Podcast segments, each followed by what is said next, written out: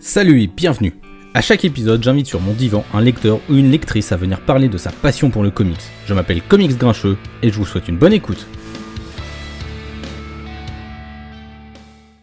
Salut et bienvenue dans ce nouvel épisode du Divan Comics. Aujourd'hui, nouvel invité et non des moindres, je reçois Fred, le fondateur d'Excalibur Comics. Salut Fred, comment tu vas? Bonjour monsieur Comics Grincheux, si je peux me permettre de vous appeler comme ça, ça va très bien pour l'instant. On est dans une très bonne ambiance pour faire cette interview. Une ambiance feutrée, la neige dehors. Tout est parfait. C'est vrai qu'il fait, magnifique pour cet enregistrement. On est dans une ambiance purement savoyarde, puisque vous ne le savez peut-être pas, mais Excalibur Comics n'est pas un site parisien, mais un site savoyard. Et oui, comme moi. Euh, Excalibur Comics, donc si vous ne savez, si vous ne connaissez pas, c'est un site internet qui fait de la vente en ligne de comics, qui propose euh, ben, euh, bah, comme, une, comme, une, librairie comics à peu près tout, tous les formats, tous les éditeurs, euh, bref, euh, tout ce que vous voulez pour vous faire plaisir. Mais j'arrête le moment publicité à cet instant. On passe directement dans le dur du sujet euh, avec la question habituelle, j'ai envie de dire.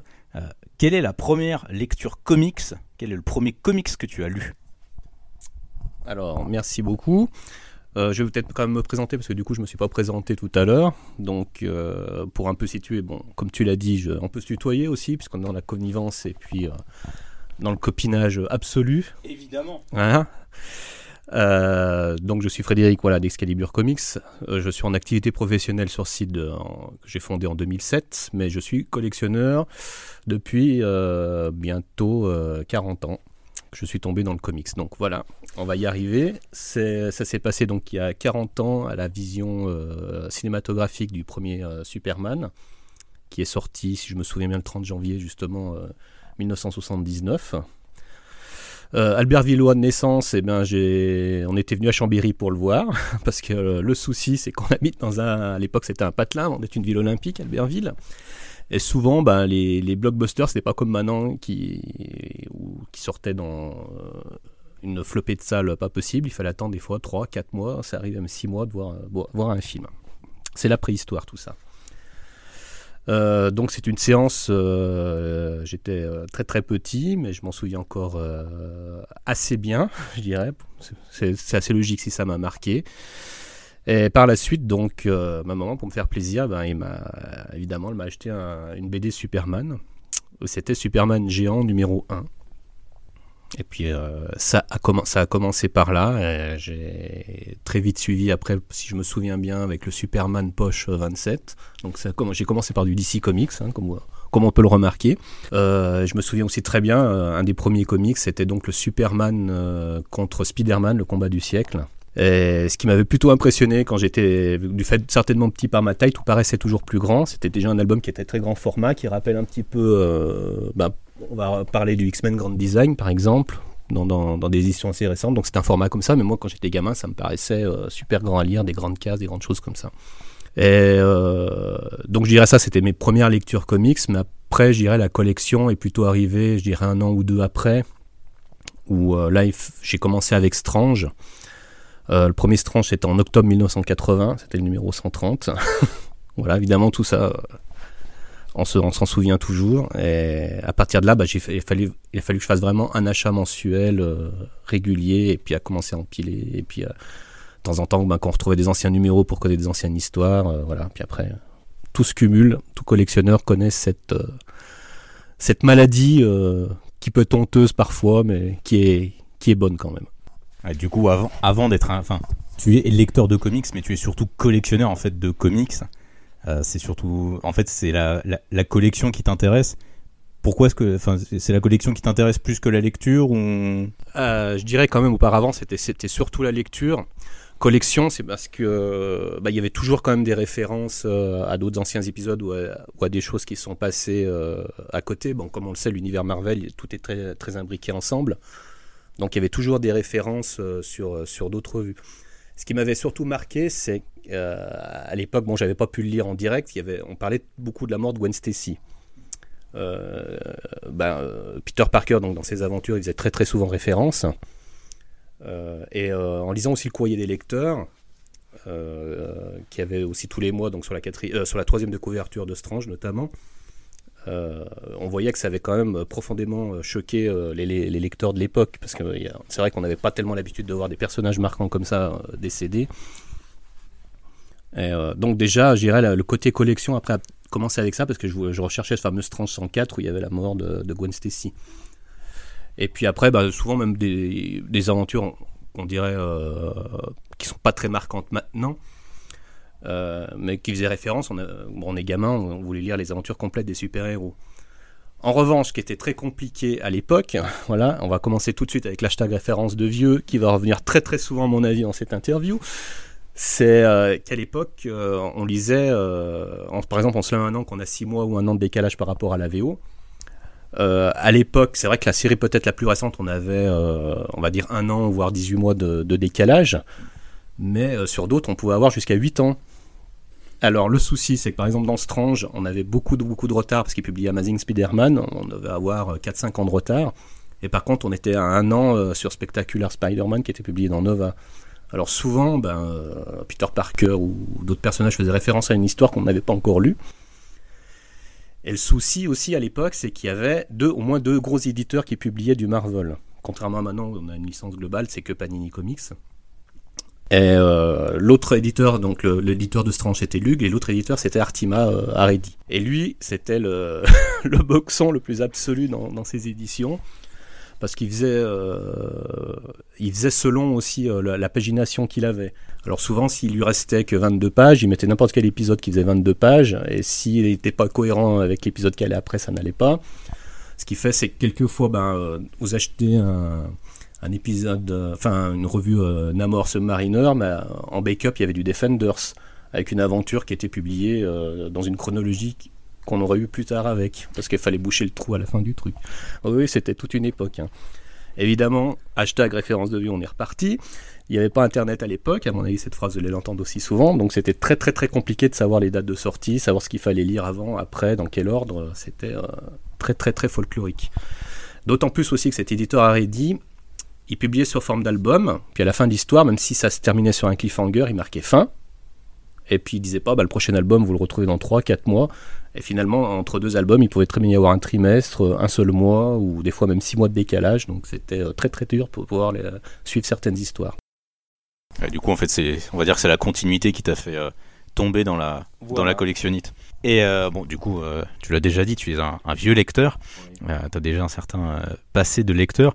Aujourd'hui, moi qui suis plutôt un jeune lecteur, du coup, j'ai tendance à penser que c'est un peu plus facile d'être un, un, lecteur de comics, que ce soit avec le succès des films évidemment, puisque on est un peu, on va dire qu'on est un peu mieux considéré. comment est-ce que ça se passait pour toi à l'époque? Est-ce que c'était facile déjà de te procurer des comics? Parce que c'était peut-être pas forcément évident. Aujourd'hui, on a Internet, on a tout ça, mais à l'époque, ça, ça n'y était pas. Et euh, du coup, euh, eh est-ce que, socialement, en tous les cas, euh, c'était facile? Est-ce qu'il n'y avait pas un sentiment un peu bah, d'être tout seul dans son coin à lire, à lire ses comics? Oui, donc ça fait plusieurs questions en une. C'est du comics grincheux typique. mais c'est qui est très intéressante parce que surtout euh, si on met à l'aune de ce qui se passe aujourd'hui euh, dans le secteur presse, on a vu récemment avec le changement de distribution de Panini Comics, parce que je suis bien placé pour ça en tant que professionnel, euh, ça a changé beaucoup de choses. donc le secteur presse va mal. Alors à cette époque-là, c'était totalement le contraire. Justement, on allait dans n'importe quel magasin de journaux, on arrivait quand même à avoir un ou deux comics. c'était pas l'âge d'or non plus, mais on arrivait à avoir quand même deux comics dans les rayons. Le souci, c'est que la distribution était plus aléatoire à l'époque. Alors, euh, je sais pas, faudrait euh, rencontrer là des, anciens, euh, des anciens buralistes de l'époque, savoir si c'était eux après qui choisissaient ce qu'ils mettaient en rayon ou si c'était la distribution qui, qui l'imposait. Parce qu'en fait, il fallait quelquefois faire plusieurs bureaux de tabac pour arriver à trouver quelque chose. Par exemple, il y en avait un, il, était plutôt bien fourni en lug, l'autre était plutôt bien fourni avec l'autre éditeur Artima, etc. Et ce qui fait, c'est que des fois, il fallait faire, en faire plusieurs pour essayer d'avoir, comment dire, un spectre plus large de titres comics. Et le souci aussi, c'est que hum, il y avait très très peu d'exemplaires par contre qui étaient mis en, place. Par exemple, il y avait peut-être deux ou trois stranges, qui fait c'est que souvent si euh, bah, vous tombiez sur un autre passionné de comics qui était passé avant vous, vous n'aviez plus rien, puis il fallait faire en, fait plusieurs buralistes. Donc euh, ça arrivé quand même que je me sois retrouvé avec des trous dans la collection par rapport à ça. Soit parce que bah, si on est allé en milieu de mois, euh, bah, c'était qu'il y avait déjà plus rien. Euh, et après, la deuxième question, redis-moi, parce que moi je pas. Oui, socialement. Alors, euh, moi, à l'époque, euh, honnêtement, je ne l'ai pas très très bien vécu au niveau de l'enfance. Euh, parce que par rapport aux autres, c'était considéré un peu comme bah, de la, de la sous, un sous-genre de BD, quoi, voire un, quelque chose de très, très abétifiant. Une sous-culture voilà, une très, très sous-culture. Après, euh, sans vouloir raconter trop ma vie, moi, il y avait le fait aussi, c'est que ben, comme je suis asthmatique depuis bah, à peu près de la même époque, j'étais euh, très très enfer, j'étais très souvent malade et je sortais peu avec les copains, je pouvais pas beaucoup faire de vélo, beaucoup de choses comme ça. Ce qui fait, c'est que j'ai fait beaucoup de lectures euh, et beaucoup peut-être de télé aussi, ou un peu trop peut-être diraient les gens de l'époque. bon, maintenant c'est une autre histoire. donc oui, j'étais euh, un peu euh, un peu à part. C'est peut-être d'ailleurs pour ça, comme beaucoup de personnes, qu'on s'identifie plus avec certains personnages, euh, comme Peter Parker, parce que Stanley, justement, il avait en faisant ce personnage, il a fait un personnage comme qui avait comme très très souvent des problèmes par rapport aux autres où tout se résolvait facilement. Mais ce qui était bien, c'est que justement, malgré tous les coups durs qu'il avait, c'est toujours ça, c'est quelqu'un qui était très tenace et qui, qui se relevait toujours, toujours même au fond, quand il tombait vraiment au fond du trou. Donc c'est vrai que quelque part, je pense psychologiquement, c'est un, personnage qui m'a beaucoup aidé.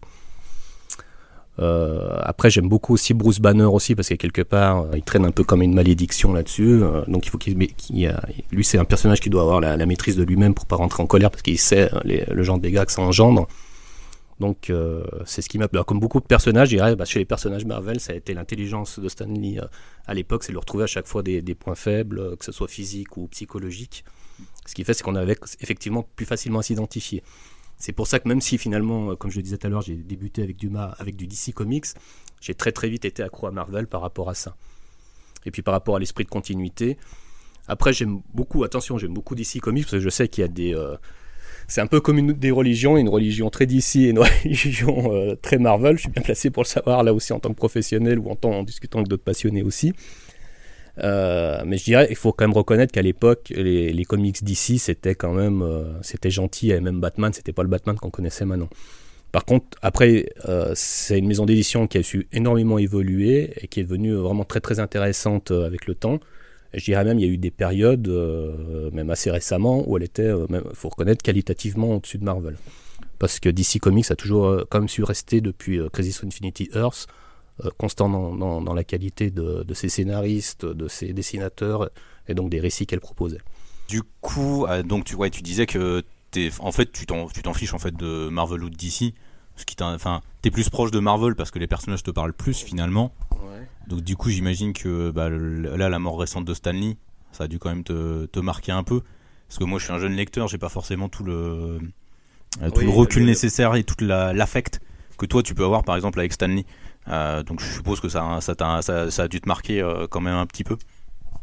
Oui, tout à fait, parce qu'en fait, ben, c'est c'est quasiment toute ma vie de lecture. Donc, quelque part, même si ce sont des personnages. Enfin, ce sont pas. pas enfin, maintenant, pour moi, Stanley, c'est presque devenu un personnage à l'égal de, ses, tout ce qu'il a créé. Il, est presque intégré dans l'univers Marvel. D'ailleurs, on, l'a vu croiser ces héros dans les comics aussi.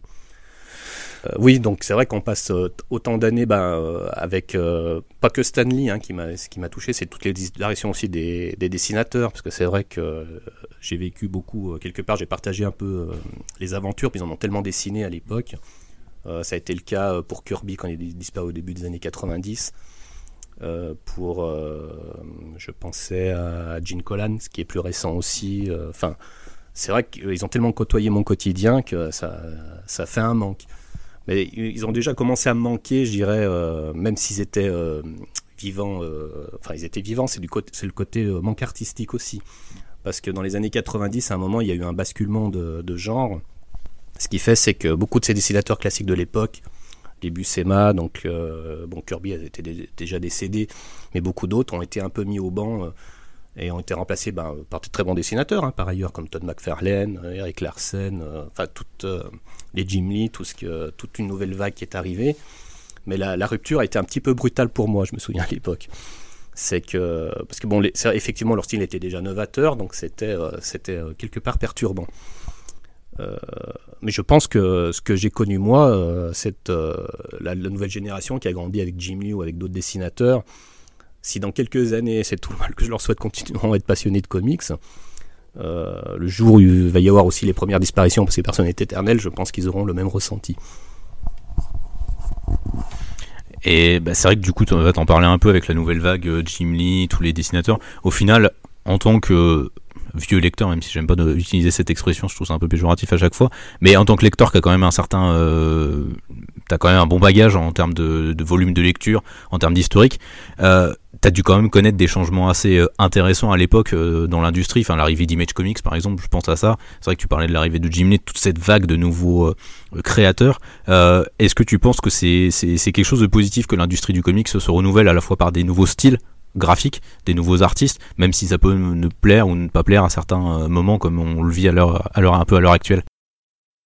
Euh, tout à fait. Alors ça, moi je trouve justement que c'est une très très bonne chose parce que j'ai constaté à une certaine époque euh, que, comment dire, il n'y avait pas de renouvellement justement de lectorat du comics. J'ai rencontré que des gens de ma génération, donc des vieux lecteurs, comme on pourrait dire. D'ailleurs, il faut bien le dire quand je vais euh, quand je vais porter mes colis ou je fais des choses, j'ai le déambulateur hein, parce que j'y arrive plus maintenant. Euh, mais justement, j'ai constaté qu'il y avait un renouvellement de génération depuis quelques temps, certainement aidé par les films Marvel aussi qui ont remis comme les comics au goût du jour. Je constate aussi que, et ça, ça fait plaisir, il y a un lectorat féminin qui se développe de plus en plus. et justement, j'estime que c'est important. moi, je suis content, bien sûr, de retrouver, de discuter avec des collectionneurs qui sont de la même génération que moi ou des, lecteurs qui sont de la même génération que moi pour, parce qu'on a le même vécu, donc on aime bien partager quelque chose on a un petit truc en plus, mais euh, justement, c'est bien aussi qu'il y ait des, plus jeunes comme toi ou comme François euh, qui viennent. Euh, parce qu'après, il faudra bien passer quand même le flambeau. Si d'ailleurs le comics a duré aussi longtemps, en fait, quand même les 80 ans de, Batman cette année, c'est justement parce que le comics a toujours su se renouveler et plaire, plaire au nouveau lectorat, au goût du, se remettre toujours au goût du jour. Après, il y a toujours des, des œuvres qui restent intemporelles. Donc même qu'elles étaient faites dans les années 70, 80, 90, même un, lecteur de maintenant qui débarque peut toujours les lire avec le même plaisir aussi. Et euh, il y avait une partie de la question que j'ai peut-être oubliée, je crois, où il arrivait avec Image Comics et tout ça. Mm. Par contre, oui, moi je suis quand même assez content, malheureusement, pour toi de faire partie de la génération à laquelle je suis. Parce que c'est vrai que j'ai pu, j'ai pu voir beaucoup, beaucoup d'évolutions, beaucoup de nouveautés. Et c'est vrai que bah, justement, quand Image Comics a débarqué, par exemple, qui avait les premières colorisations par ordinateur, euh, quand même, il y a eu un effet waouh qui était, euh, qui était euh, très très fort. Même si après on a déchanté un petit peu sur, sur les, scénar sur les scénarios qu'il pouvait y avoir, parce qu'on s'est rendu compte si certains étaient très très bons dessinateurs, il faut forcer de reconnaître qu'ils n'étaient pas toujours très très bons scénaristes. Qu'est-ce qu'il y avait aussi qui m'avait frappé? Après les années 90, justement, à un moment, c'était quand même assez, assez difficile à vivre, parce que, euh, enfin à lire plutôt, parce qu'à vivre, c'est autre chose, mais euh, parce que justement l'influence d'Image a été tellement, tellement forte, bah, même Marvel après a voulu euh, se caler dessus et considérer par exemple tous ces personnages classiques étaient plutôt ringards. Donc à l'époque, ils avaient essayé de les moderniser, ils, les ils reprenaient des dessinateurs qui copiaient Jim Lee ou Rob Liefeld ou Liefeld, je sais pas comment on prononce, je suis très mauvais au niveau de l'accent anglais. Euh, pareil, il fallait qu'ils aient des armures, il fallait qu'ils aient les dents euh, bien, enfin toujours qu'ils soient toujours en colère. Fallait, c'était la mode de, l'anti-héros. Euh. donc les, personnages classiques n'avaient plus tellement leur place. Ça a été un petit peu remis après avec Kingdom Come notamment à l'époque. En, ce qui était bien justement dans, ce, dans cette histoire, c'est qu'on se rendait compte que certaines valeurs qui pouvaient paraître trop boy scout ou trop trop simplettes, mais elles avaient, elles avaient quand même un petit un sens important dans, l'univers des super-héros. Et après, finalement, on s'est rendu compte que les personnages classiques étaient pas si mal que ça. La preuve, euh, aujourd'hui, avec le, le grand pouvoir de Marvel qui, euh, qui se met partout, c'est quand même les personnages classiques qui sont quand même énormément mis en avant, euh, y compris dans les films au niveau de la thématique. Ils reprennent beaucoup de choses qui ont été faites déjà dans les années 60, 70, 80. ils mélangent avec le moderne de maintenant, donc on reprend un petit peu le meilleur de, que chaque décennie a pu que chaque décennie pardon, a pu nous apporter dans le comics. Ah, de toute façon, je pense pas qu'il y ait de c'est jamais tout blanc ou tout noir de toute manière. Il y a toujours des trucs euh, positifs, euh, même dans des périodes. À tu le la période 90 est souvent critiquée. Moi-même, c'est pas une période que j'aime énormément parce que c'est une période où ça a été très sombre. Les personnages devenaient tous très noirs, très torturés. On a tué Superman, on a brisé le dos de Batman. Enfin voilà, il y avait un peu une espèce d'excès euh, chez les éditeurs de, de noirceur. C'est vrai que c'était dû un peu à l'influence de Image, mais Image a quand même permis de révéler certains artistes. Et puis finalement, Image aujourd'hui, on se rend compte que c'est quand même quelque chose d'hyper important parce que ça devient le troisième acteur dans le comics avec euh, des comics à licence chez DC, chez Marvel principalement, et puis bah, un troisième acteur qui est Image et qui, euh, qui permet à des scénaristes de s'emparer, de créer leur propre licence, en fait, j'ai envie de, j'ai envie de dire. Euh, est-ce que c'est quelque chose que tu trouves intéressant justement dans l'industrie aujourd'hui, qu'on ait cette confrontation, enfin cette confrontation, cette juxtaposition en fait de comics à licence et de comics qui appartiennent à leurs auteurs, à leurs artistes? Je précise peut-être ma question. Ce que je veux dire, c'est qu'on a, a des artistes en fait qui bossent chez les deux. Et pour moi, personnellement, je pense que c'est intéressant comme, comme mouvement. Qu'est-ce que toi t'en, penses? Est-ce que tu es content qu'il y ait justement des comics qui appartiennent à leurs artistes? Bah, Là, on va rester euh, dans le même domaine. Euh, qui est... Il faut pas voir les choses de manière manichéenne. Euh, je dirais il y a du bon et du mauvais. Alors, mais il y a quand même beaucoup plus de bon que de mauvais. Parce que malgré tout, justement, un, artiste, quand ben, l'auteur qui va travailler sur Superman, Batman, Spider-Man ou d'autres auteurs, il va avoir quand même des contraintes que l'éditeur va lui imposer. Mm. Parce que malgré tout, derrière ça, il y a quand même un business, surtout maintenant avec les produits dérivés qui sont un marché euh, largement plus énorme que le, que le médium euh, comics en lui-même. Donc euh, l'auteur peut pas faire ce qu'il veut avec le personnage ou les personnages qui l'entourent. Donc c'est évident qu'il est quand même très très très très très surveillé. On sent justement qu'il y a beaucoup d'auteurs qui s'éclatent quand même beaucoup plus quand ils font leurs propres œuvres. bon, ben, je pense à Marc Millar notamment, mais il y en a, mais il y en a beaucoup d'autres, même Matt Fraction avec avec la série Casanova. Euh, en même temps, bon, ben voilà, ça les empêche pas de travailler sur des séries plus mainstream. Euh, je pense que pour eux, c'est vraiment ça doit être un bon équilibre parce que euh, ça leur sert certainement de défoulatoire, ça leur évite d'avoir de la frustration après dans d'autres, dans leurs histoires, on va dire, sur, les sur les personnages plus connus. Et quand justement, quand ils travaillent pour, pour le, parmi les deux Big Two, ça leur, qui sont d'ici donc et Marvel, ça leur permet justement peut-être d'avoir d'éviter d'avoir une certaine frustration et puis de peut-être d'être justement plus cool au niveau de leurs histoires. Après, je dirais peut-être le, le, petit bémol que je rajouterais, c'est que finalement, euh, en quelque sorte, on plus à avoir après des personnages marquants. C'est-à-dire, par exemple, Wolverine, il a été créé, euh, comme on le sait, par Alan Wayne, il n'a pas été créé par Stan Lee. Bon, ah bah, évidemment, après je peux le comprendre l'auteur parce que finalement il a peut-être eu euh, aucun droit d'auteur sur le personnage, bien qu'il a peut-être eu, avec le succès qu'il a eu par la suite, peut-être quelques petites royalties. Mais je veux dire, voilà, même si on invente un personnage, bah, chez Marvel, bah, le personnage appartiendra à Marvel. Si on invente un personnage chez DC, il appartiendra à DC. Euh, donc ça fait un petit un blocage. Alors je comprends l'auteur maintenant qui veut s'il crée un personnage, il va vouloir garder les droits dessus, donc il va se le faire en, en creator, creator owned, je crois qu'on dit comme ça, si je prononce bien, merci. Euh, mais en même temps, bah, pour le lecteur de comics, ça veut dire qu'il n'aura pas de personnage marquant euh, comme Wolverine, comme Ghost Rider ou d'autres euh, dans, son univers de prédilection. Parce qu'après, faut pas se leurrer, on est tous pareils, on aime bien lire de l'indépendant, on sollicite beaucoup d'indépendants, mais quand, on passe, quand on passe commande ou qu'on passe chez son libraire, on prend quand même beaucoup de Marvel et beaucoup de DC quand même.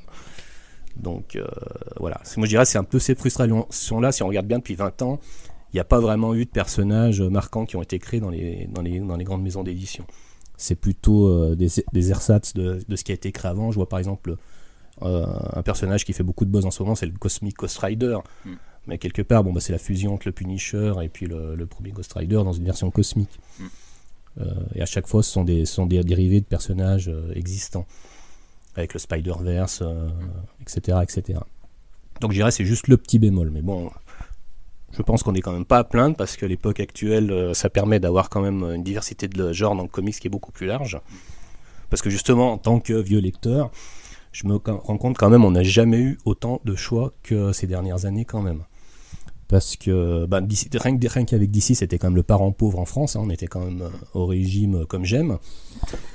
Il y avait quand même soit rien du tout, soit pas grand chose. Donc euh, c'était assez frustrant. Donc maintenant, avec, depuis qu'Urban a quand même repris, euh, a repris la maison d'édition pour les traductions françaises, on a quand même un choix puis une bonne politique éditoriale. On a beaucoup d'autres éditeurs maintenant qui s'intéressent aussi aux comics alors qu'ils ne se seraient pas intéressés auparavant, avec Glénat, avec euh, bon Delcourt, lui était quand même un des précurseurs pour le, comics en librairie, mais il y a iComics, etc. On a quand même beaucoup beaucoup de choses dans plein de genres et pour tous les âges.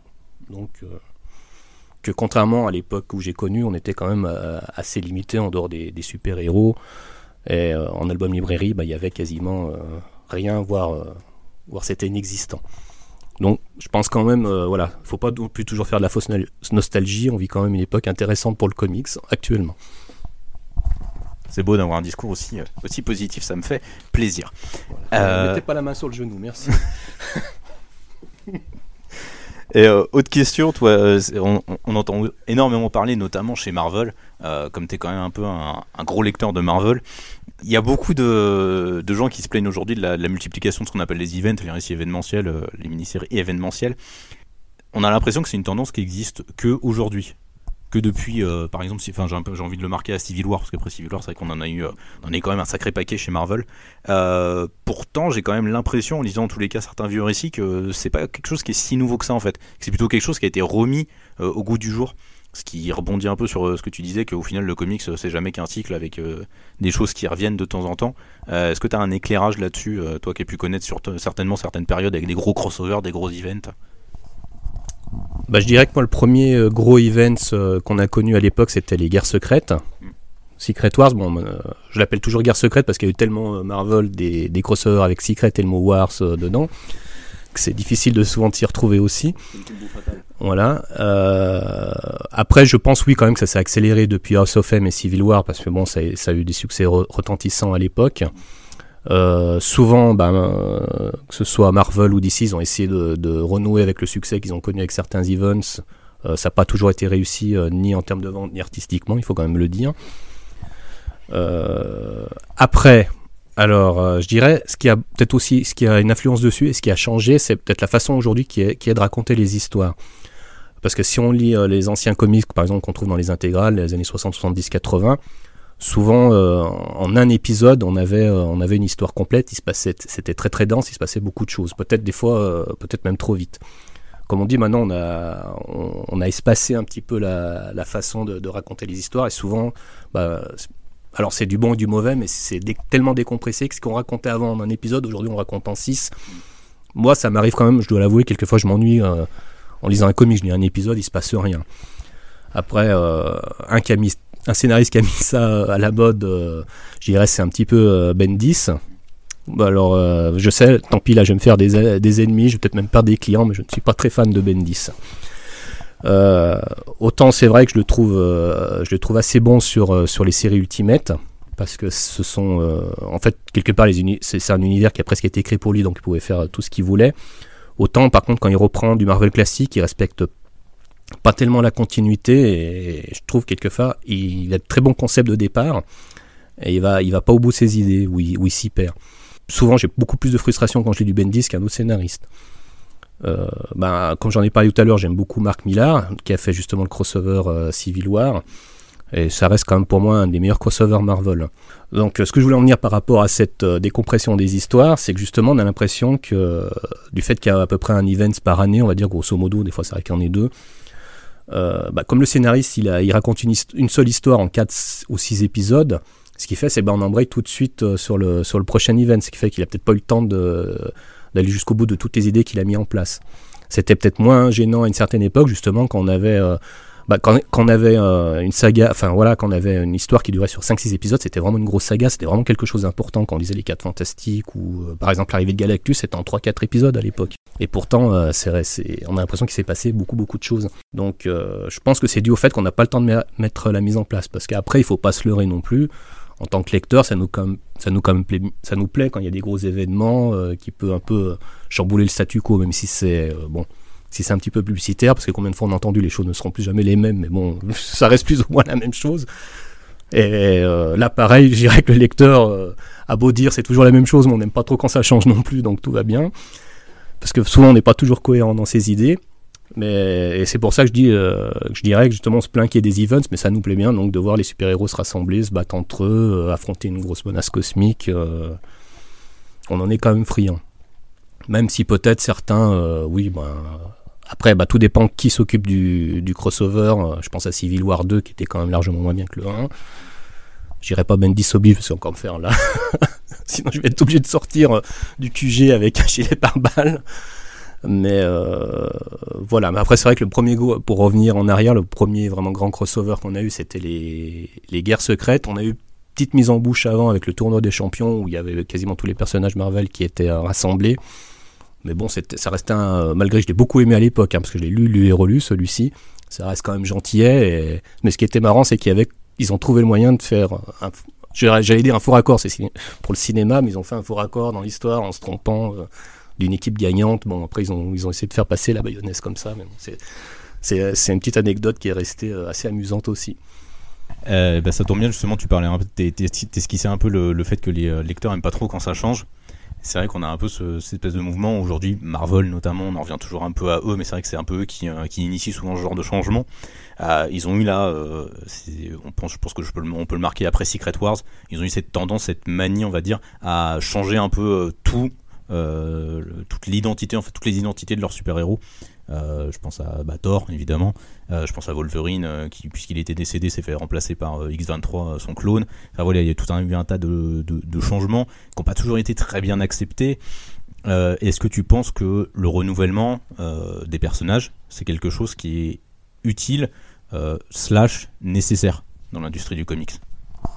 Alors, ce que tu appelles renouvellement des personnages, c'est-à-dire quand le personnage est remplacé par quelqu'un d'autre, comme c'est le cas là, alors là, c'est pareil, je vais simplement faire le vieux Rayak, mais moi, j'en suis pas trop fan. Alors non pas que je n'aime pas le nouveau personnage en fait qui est, qui est, qui est là, X23, moi je l'aime beaucoup. Mais en fait, je n'aime pas quand euh, on remplace mon personnage. Pour moi, je reste comme ça. Bruce Wayne doit être Batman, euh, Logan doit être Wolverine, euh, Tony Stark doit être Iron Man. Après, tous les personnages qu'ils ont essayé de mettre ne me dérangent pas en, en eux-mêmes, mais euh, pour moi, il ne devait pas remplacer euh, le, personnage classique, il aurait dû venir euh, à côté. Quoi. alors quelquefois, malgré tout, ça a déjà été fait nombreuses fois par le passé, parce que c'est pas la première fois que Tony Stark a été remplacé. Une fois, il a été remplacé par un, par un Tony Stark d'un futur ou d'une dimension alternative, je me souviens plus très bien. qui était plus jeune et ça n'avait pas non plus marché à l'époque. Chaque fois que finalement, je veux dire, ça aussi c'est quelque chose qui, n'existe pas que de maintenant, ça a déjà été fait dans le passé et ça n'a jamais eu remporté beaucoup de succès. On se souvient aussi de l'époque où euh, ben, Rhodes euh, remplaçait Tony Stark. Alors par contre, c'était quand même intéressant, mais euh, ça avait duré, je crois, une quarantaine d'épisodes. Moi, à l'époque, ça m'avait paru interminable, quoi. Donc, malgré que la thématique était très très intéressante, il y avait quand même aussi des bons épisodes qui en sont ressortis. Euh, après, je sais qu'en ce moment, il y a toujours des débats là-dessus, euh, en disant ouais, on fait ça, on nous impose les minorités ou des choses comme ça. Euh, après, bah, le comics, il a toujours suivi aussi son temps. Moi, ça, c'est pas, en fait, c'est pas voilà, c'est pas sur cette thématique-là que ça me gêne. Au contraire, c'est bien de, de, de mettre de, de, mettre plusieurs thématiques ou de minorités ou autre chose en avant mais pas au détriment, c'est peut-être pour ça que d'ailleurs ça a peut-être mal passé, pas au détriment de remplacer après le personnage, personnage classique parce que bah, justement Stanley l'a déjà fait dans le passé. Je veux dire quand il avait créé quand même la, Panthère Noire Chala euh, en, je crois en 1966 si j'ai bonne mémoire. Euh, je dirais même qu'il était même encore euh, beaucoup plus courageux que certains scénaristes de maintenant, parce qu'à l'époque, on se souvient qu'il y avait encore beaucoup de ségrégation aux États-Unis. donc faire ça dans une revue qui était quand même la numéro un de l'époque. Hein. Aujourd'hui, c'est peut-être, je sais plus, en ce moment c'est Superman, Batman, Spider-Man, grosso modo, je sais plus, j'ai pas suivi les dernières choses aux États-Unis. Mais pendant très longtemps, en fait, la série la plus vendue euh, de toutes, c'était, c'était les 4 Fantastiques. Mm. Donc euh, faire ça dans, dans la série, euh, je dirais la série mère de Marvel, c'était quand même euh, couillu, on peut dire, hein, sans être vulgaire.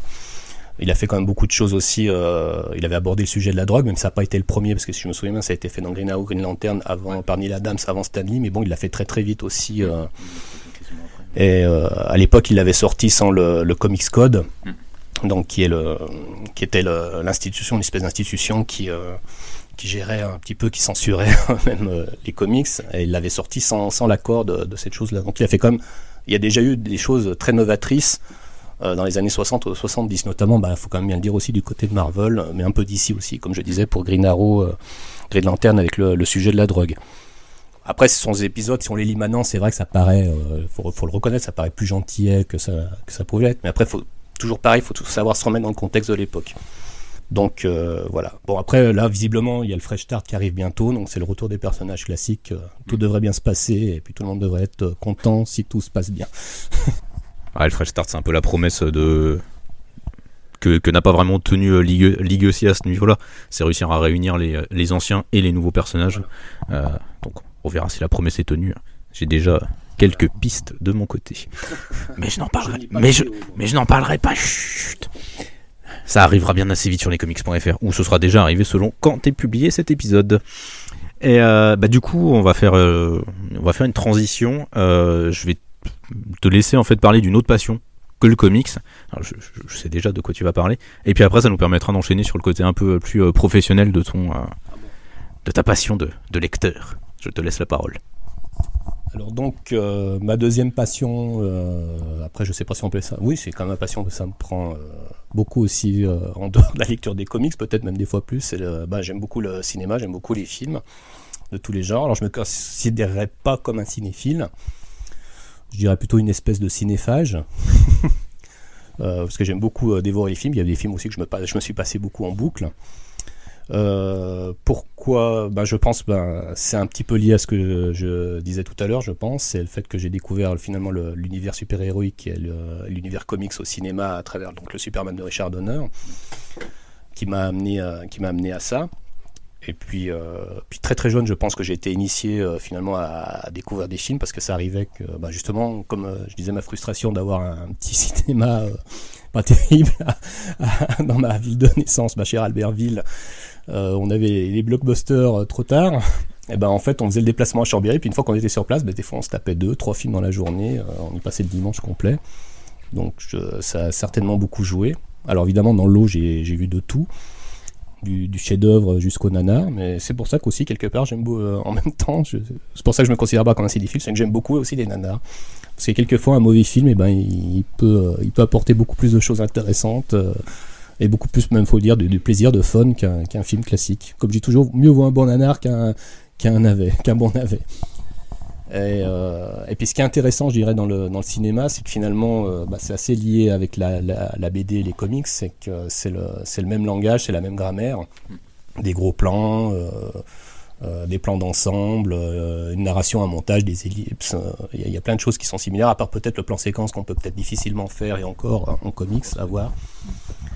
Mais euh, voilà, ce sont deux, choses euh, qui sont assez similaires, qui sont intéressantes euh, bah, analyser. C'est vrai que quand je regarde une page quelquefois de comics, je regarde un petit peu la, façon dont quelque part, bah, le dessinateur, c'est un réalisateur, la façon dont il, arrange, qui fait sa mise en scène, sa narration, son storytelling.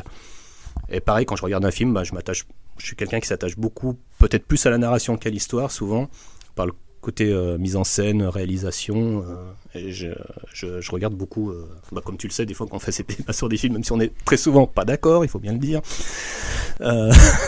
Jurisprudence les derniers Jedi. Voilà. oh non, mais bon, ça c'est un, un, autre sujet. On n'en parlera pas de Wonder Woman non plus. Mais voilà, je m'attache, c'est quelque chose que je regarde beaucoup. Et après, bah, ce que j'aime, c'est voir aussi la, la, personnalité que peut avoir un réalisateur, qu'est-ce qui peut amener un film dans sa mise en scène bah, comme c'est un langage, après on a des tics, on a des, voilà, on a des, comment dire, une maestra aussi. Euh, enfin, il y, a beaucoup de choses qui sont intéressantes euh, à analyser aussi. Après là, je pourrais en parler pendant des heures aussi. Euh, si vous voulez que je vous parle des films que j'ai aimés, peut-être. Bah parce que bon, bah, bah, voilà, parce qu'on parle beaucoup des films de super-héros aussi en ce moment. Mm. Alors, bah, là aussi, je vais me faire des ennemis. j'ai une petite frustration dans les films de super-héros, notamment chez Marvel. Alors je prends beaucoup de plaisir à les regarder, la plupart, il n'y a pas de souci. Mais le, reproche que je ferais, c'est que c'est très très très formaté quand même. Et bah justement, c'est que je retrouve pas, euh, même s'ils utilisent des, enfin j'utilise, voilà déjà le mot que j'emploie. Ils emploient justement des, des, des dessinateurs, des réalisateurs différents, mais j'ai l'impression quelquefois que c'est toujours le, même type de réalisation. Il n'y a pas vraiment de personnalité. Et euh, j'ai une frustration notamment sur Ant-Man parce que quand je sais que c'était euh, White qui devait le réaliser, qui a quand même fait la trilogie Cornetto, qui est quand même exceptionnelle, avec au milieu Hot Foss, qui est pour moi la meilleure comédie de tous les temps. Je pense que s'il a été viré d'Ant-Man, c'est que déjà c'était le trublion qui voulait peut-être trop en faire à sa tête et ça n'a pas plu. Il y a peut-être justement sur les Gardiens de la Galaxie, euh, j'ai plus le nom du réalisateur qui me revient en tête du coup. C'est le micro. James Gunn, voilà, qui avait euh, lui un semblant de personnalité quand même, qui arrivait à, imposer ses idées. Euh, alors je sais pas si les producteurs s'en sont rendus compte ou pas, mais il arrivait à mettre beaucoup, de ses idées dedans.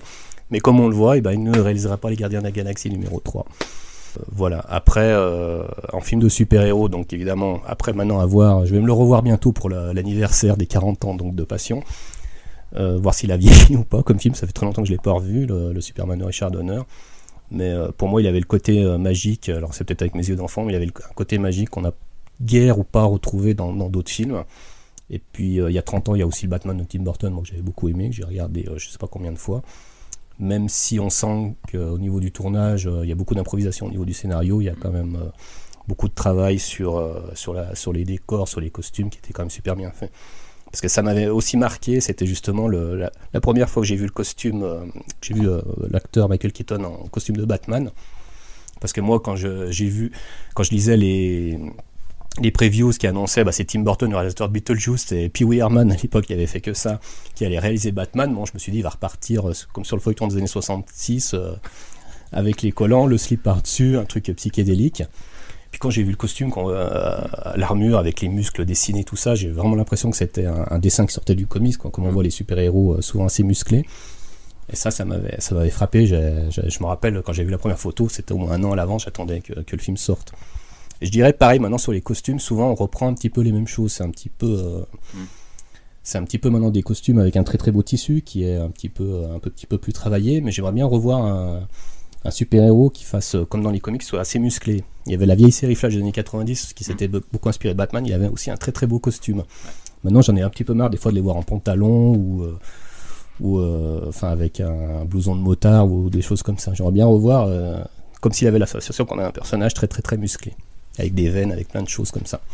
Mais euh, là aussi, quand même, on va pas se plaindre. C'est ce que j'allais dire, on vit encore une époque intéressante parce qu'on se goinfre quand même euh, plusieurs films par an de super-héros. Je veux dire, c'est quand même le bonheur. Et euh, entre parenthèses, alors ça n'a rien à voir avec la question, mais du coup, je dirais sur d'autres trucs, je suis désolé. Ce qui est intéressant, c'est que justement, c'est maintenant le comic, c'est quand même Marvel ou tout ça, c'est quand même connu aussi du grand public, justement. Parce que je parlais quand j'étais euh, tout à l'heure enfant, on disait, on me regardait comme euh, si j'étais un pestiféré, que c'était pas normal, il ne doit pas avoir tous ses neurones bien connectés pour lire des trucs pareils. Maintenant, euh, je vois le regard a complètement changé, c'est plutôt cool d'être un lecteur de comics. On, les gens, ah mais vous connaissez ça, ouais c'est super. On me emmène beaucoup de, renseignements, pour savoir si les films sont bien adaptés, s'il y a des... Mm. Puis pareil, avant quand je me baladais avec un t-shirt comics, je voyais, on me regardait, bon bah le gars Pourtant, j'avais 10 ans de moins. on me disait, bon, il est pas encore, pas encore bien mûr. Ah bah maintenant, ah bah ouais, super beau. Euh, vous l'avez trouvé où ce t-shirt euh, C'est cool, c'est sympa.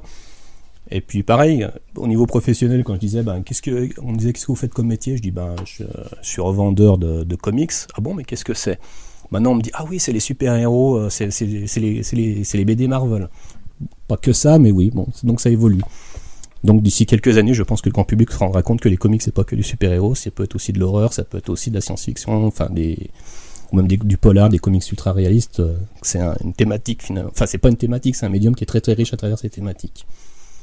Ah, c'est ce que je dis souvent, le comics c'est surtout avant tout un médium. C'est un médium qui peut prendre plusieurs formes, il n'y a pas que le super-héros. Hein, pour avoir travaillé en librairie, je me, je me battais souvent, euh, en tous les cas avec ma hiérarchie, pour, pour imposer un peu cette, euh, cette vision-là. Euh, bah merci pour cette, euh, pour cette parenthèse sur le, le cinéma. Euh, c'est vrai que je partage plus ou moins ton avis en tous les cas, on peut continuer un peu à en parler, mais euh, il y, a en tout cas une certaine uniformisation au sein du, du, cinéma de super-héros aujourd'hui, même si ça tend un peu à se, à se casser, je trouve, avec certains films. je trouve que les, les, les, frangins Rousseau ont réussi avec les Captain America et le dernier Avengers à imposer quand même une patte un peu différente. ils avaient quand même des idées de, de réalisation qui étaient un peu intéressantes. Euh, Ryan Coogler qui a réalisé Black Panther, moi c'est un réalisateur que j'aime beaucoup. Je trouve qu'il y avait quand même, même si euh, les effets spéciaux de Black Panther sont pourris. Euh, pas le mot non plus. Ils sont pas, on va dire qu'ils sont pas. Il y a bien quelques comics grincheux pour dire des choses pareilles. On va dire qu'ils sont pas très bons, mais ils sont mal finis. Mal finis. Mais il y a au moins des idées intéressantes et c'était pareil avec Zack Snyder. C'est vrai que sur les costumes, c'est pareil en fait. C'est vrai qu'il y a une espèce de tendance quand même à l'uniformisation qui est un peu globalisée dans le dans le dans le cinéma. Et euh, ça me fait penser à un truc en fait que les euh, bah, pareil que les lecteurs ont tendance à dire aujourd'hui c'est-à-dire qu'il y a une influence du cinéma euh, sur les comics. C'est-à-dire que au final ça, ça, aurait tendance un peu à amoindrir le comics en tant que médium parce qu'il serait un peu trop influencé par les films qui puisqu'ils plaisent au public et eh bien doivent bah, doivent devenir l'espèce de source première d'approvisionnement des idées dans, dans les comics. Qu'est-ce que tu en penses de cette idée là je dirais oui et non. J'ai l'impression moi c'était plus marquant à une autre époque je dirais plutôt au début des années 2000 euh, parce que si on se souvient bien, à l'époque, euh, alors je sais pas justement s'ils si, le faisaient de telle façon à ce que le personnage soit facilement adaptable au cinéma, donc ils osaient pas trop se balader en costume. Par exemple, euh, Wolverine était toujours en jean et en Marcel. Enfin, il y avait déjà eu les films X-Men, donc c'est peut-être une bêtise. donc effectivement, ça peut être influencé. Mais on, se rappelle quand même qu'il y avait un moment, ils, ils, avaient presque honte de porter des costumes. Il fallait que ce soit facilement adaptable. On dirait qu'à un moment, oui, le comics devait être c'est disons que c'était pas le cinéma qui influençait le comics, mais comme on sentait qu'il fallait presque livrer des personnages clés en main, il les préparait déjà en fait à ce qu'ils soient facilement adaptables pour le grand écran. Après, euh, moi là, surtout par exemple chez Marvel, au niveau de Marvel Legacy, euh, j'ai quand même l'impression là qu'on revient un petit peu sur certains fondamentaux de comics qu'on avait avant. Parce que j'ai trouvé que les aventures étaient beaucoup plus hautes en couleur. Mm. puis pareil, on revenait à un style un peu de narration, bon, même si c'était, je dirais pas décompressé, mais sur, sur, plusieurs épisodes, il y avait quand même beaucoup plus de dynamisme. parce que justement, ce que j'ai peut-être oublié de dire tout à l'heure, c'est qu'au niveau du comics, j'ai l'impression qu'il s'inspirait aussi beaucoup de la façon d'écrire pour des scénaristes pour les séries, les mm. séries TV. Parce que moi j'ai un petit peu de mal avec tout ce qui est série. Parce que je trouve qu'il y a des moments, bon après ils sont obligés, hein, ils sont obligés de fournir un certain temps d'épisode, donc ils peuvent pas non plus faire des scènes spectaculaires comme dans un film. Mais je trouve des fois il y a des longs couloirs de dialogue qui me, qui me gênent un peu. Et c'est ce qu'on retrouve dans, le comics.